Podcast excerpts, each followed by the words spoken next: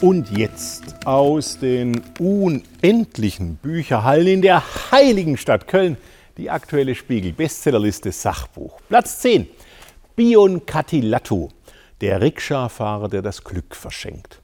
Eine haarsträubende Ansammlung banalster Binsenweisheiten, gekleidet in angebliche Lebensregeln eines in einem Slum groß gewordenen Rikscha-Fahrers aus Neu-Delhi.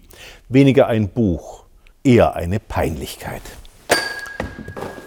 Platz 9 Michelle Obama Becoming. Wie man mit Benachteiligungen zurande kommt, ohne Zuflucht zum für alles persönliche Scheitern als Ausrede dienenden Opferdiskurs zu nehmen, auch das lässt sich aus der unprätentiösen Autobiografie dieser souveränen Frau lernen.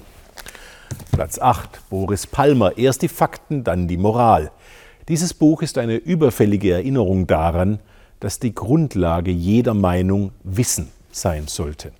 Wenn aus einer moralischen Grundhaltung ein allgegenwärtiges Moralisieren wird, wenn Menschen die eigene Moral zum Maßstab für alles machen und jede andere Moral verdammen, wenn also aus Moral Überheblichkeit, Hochmut, Arroganz und Abwertung wird, dann ist es Zeit für eine Antithese, schreibt der grüne Oberbürgermeister von Tübingen. Sie lautet, erst die Fakten, dann die Moral.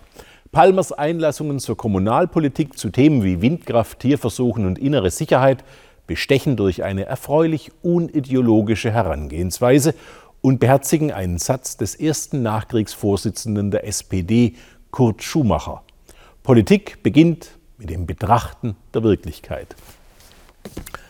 Platz 7. Sascha Lobo, Realitätsschock. Sascha Lobo diagnostiziert einen durch Globalisierung und Digitalisierung ausgelösten Realitätsschock in westlichen Gesellschaften, der in der plötzlichen Wahrnehmung von Themen wie Klimawandel, Rechtsruck, künstlicher Intelligenz oder der veränderten Bedeutung Chinas besteht und lobt dabei das Engagement der von ihm sogenannten Klimajugend. Allerdings vermisse ich eine für mich auf der Hand liegende Konsequenz seiner Überlegungen. Weniger Menschen sind gut fürs Klima. Sehr viel weniger Menschen wären sogar noch sehr viel besser. Also wäre die beste Nachricht fürs Klima, wenn viele Menschen auf Nachwuchs verzichteten.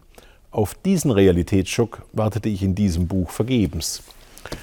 Platz 6 Stephen Hawking Kurze Antworten auf große Fragen. Einer der klügsten Köpfe unserer Zeit widmet sich in seinem letzten Buch Kinderfragen und erläutert eloquent und elegant den Unterschied zwischen Information und Wissen ob wir mehr Angst vor dem Zusammenstoß mit einem Asteroiden oder vor dem Klimawandel haben sollten und wie das überhaupt so ist mit der Angst. Hawkings ermutigendes Fazit, seid neugierig. Und ganz egal, wie schwierig euch euer Leben vorkommt, es gibt immer etwas, das ihr tun, das ihr erfolgreich tun könnt. Platz 5, Bahar Yilmaz, du wurdest in den Sternen geschrieben. Lange habe ich keine solch törichte Ansammlung durch und durch verlogener Allgemeinplätze zur Lebenshilfe gelesen, wie in diesem absurden Machwerk einer YouTuberin.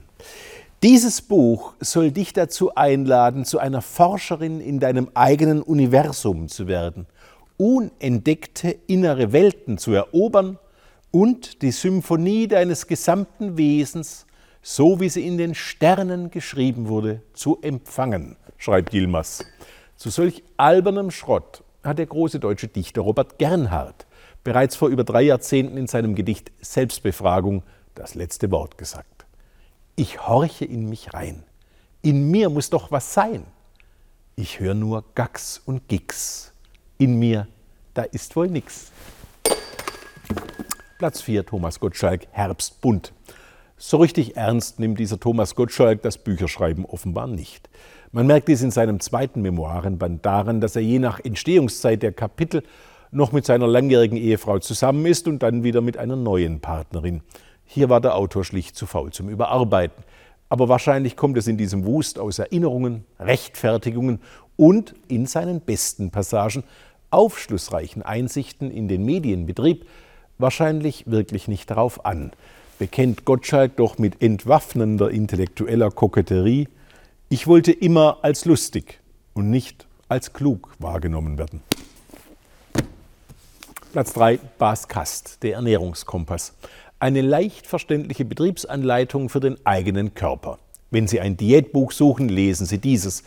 Aber sehen Sie mir das offene Wort nach. Es gibt Wichtigeres als Diäten. Platz 2, Peter Wohleben, das geheime Band zwischen Mensch und Natur.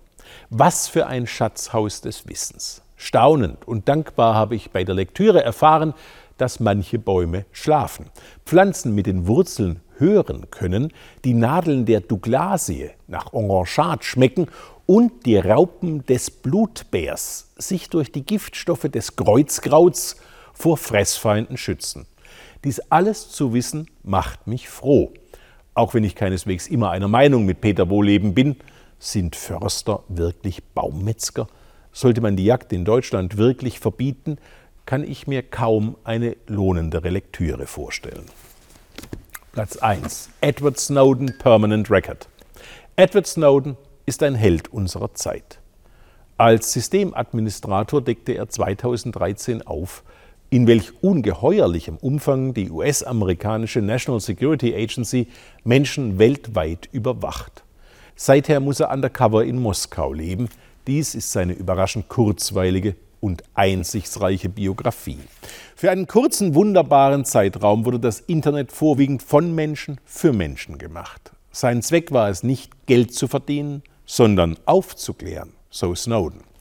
Liebe Frau Merkel, lieber Herr Steinmeier, Warum kann Edward Snowden, der großen Mut bewiesen und der Menschheit einen Dienst erwiesen hat, Warum kann Edward Snowden kein Asyl in Deutschland erhalten?